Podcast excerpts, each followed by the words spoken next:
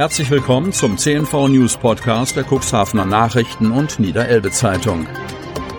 In einer täglichen Zusammenfassung erhalten Sie von Montag bis Samstag die wichtigsten Nachrichten in einem kompakten Format von sechs bis acht Minuten Länge. Am Mikrofon Dieter Bügel. Mittwoch, 8. September 2021. Landrat rechnet mit mehr Infektionen. Kreis Cuxhaven. Kaum verändert hat sich die 7-Tage-Inzidenz für den Kreis Cuxhaven am Dienstag. Der Wert für die Neuinfektion pro 100.000 Einwohner binnen einer Woche blieb bei 65,9, Vortag 65,4. Landrat Kai-Uwe Bielefeld rechnet aber damit, dass die Infektionsquote schon in den kommenden Tagen weiter steigen wird. Denn die Ursache für die geringe Anzahl an neuen bestätigten Corona-Fällen liege im Wochenende. Nach unserer Erfahrung ist die Anzahl der Neuinfektionen durch weniger Tests und die eingeschränkten Dienste der Labore am Wochenende zu Wochenbeginn geringer, steigt aber zur Wochenmitte wieder an, berichtet Bielefeld.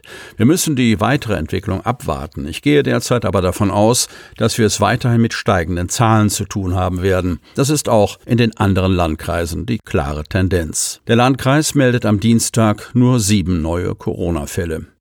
Fünf davon kommen aus der Stadt Cuxhaven, jeweils eine weitere Neuinfektion aus Geestland und Lockstedt. Kritik an neuen Quarantäneregeln.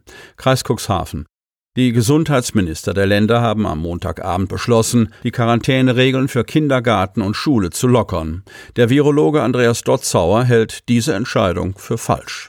Der Leiter des Laboratoriums für Virusforschung an der Universität Bremen, Professor Andreas Dotzauer, hält die neuen Quarantäneregeln für schwierig. Mit der Delta-Variante liegt die durchschnittliche Inkubationszeit bei vier Tagen. Bei Kindern verschiebt sie sich um ein bis zwei Tage nach hinten. Bei kleinen Kindern kann sie bis zu sieben Tage dauern, erklärt er seine Haltung. Allerdings, je älter die Kinder seien, desto eher gelten für sie die Durchschnittswerte. Die fünf Tage sind knapp berechnet, sagt Dotzauer. Dass die Inkubationszeit bei Kindern länger ist, liege daran, dass sich die Symptomatik bei Kindern langsamer entwickle und auch die Vermehrung der Viren langsamer vonstatten gehe. Das ist der Grund, warum sie bei den bisherigen Varianten kaum Symptome gezeigt haben, erklärt Dotzauer. Auch wenn er das Ziel der politischen Entscheidung, möglichst viele Schüler in der Schule zu haben, nachvollziehen könne, sei die jetzige Entscheidung ein Kompromiss mit Restrisiko. Wichtig sei, sich die Option zur schnellen Reaktion offen zu halten. Wenn man also merkt, so funktioniert es nicht, sollte auch schnell wieder stärker eingeschränkt werden können, empfiehlt Dotzauer. Junger Landwirt gibt mit Trecker in Graben, Bülkau. Am Montagabend wurde die Feuerwehr Bülkau zu einem Verkehrsunfall an die Aue gerufen. Ein 17-jähriger Landwirt ist mit einem großen Trecker mit Heuwender von der Fahrbahn abgekommen und in die Aue gefahren. Eine Ersthelferin war sofort vor Ort. Am Montagabend gegen 18.30 Uhr befuhr ein 17-jähriger Keding-Bucher mit einem großen Traktor und anhängendem Heuwender die Straße Aue-Stade in Richtung Aue. Kurz vor der Kreuzung an der Auebrücke in Richtung Kadenberge kam er aus bisher unbekannter Ursache mit seinem Gefährt in den Seitenstreifen.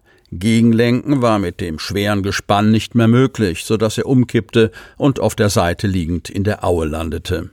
Eine Ersthelferin hielt sofort an, um den jungen Mann aus seiner misslichen Lage aus dem Wasser zu helfen. Die Feuerwehr Bülker wurde alarmiert und kam an den Einsatzort.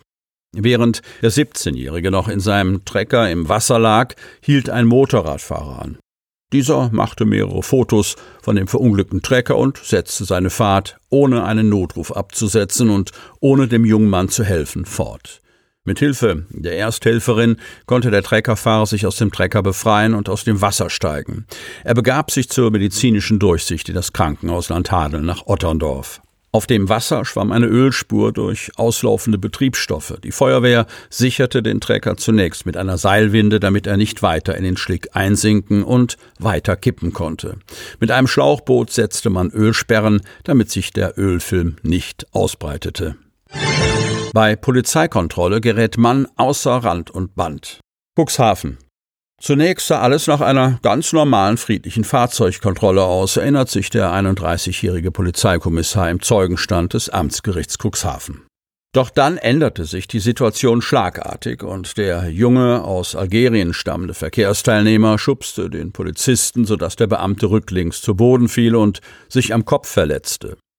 Am 3. Dezember 2020 war der damals 24 Jahre alte Mann nach dem Besuch eines Freundes im Stadtteil Süderwisch mit dessen E-Scooter gegen 23 Uhr auf dem Weg in Richtung Innenstadt nach Hause unterwegs.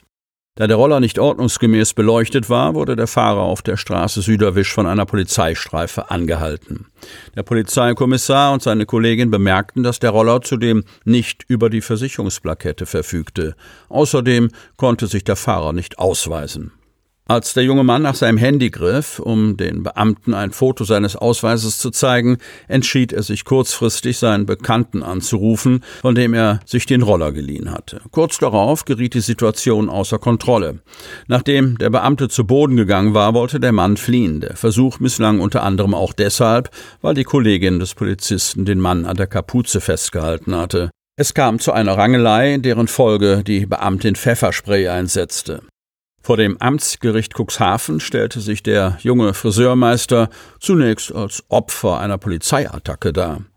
Der Polizist hatte sein Knie auf meinem Kopf. Ich bekam nach dem Pfefferspray-Einsatz nicht mehr richtig Luft, erklärte der Angeklagte, der sich unter anderem wegen tätlichen Angriffs auf Vollstreckungsbeamte zu verantworten hatte.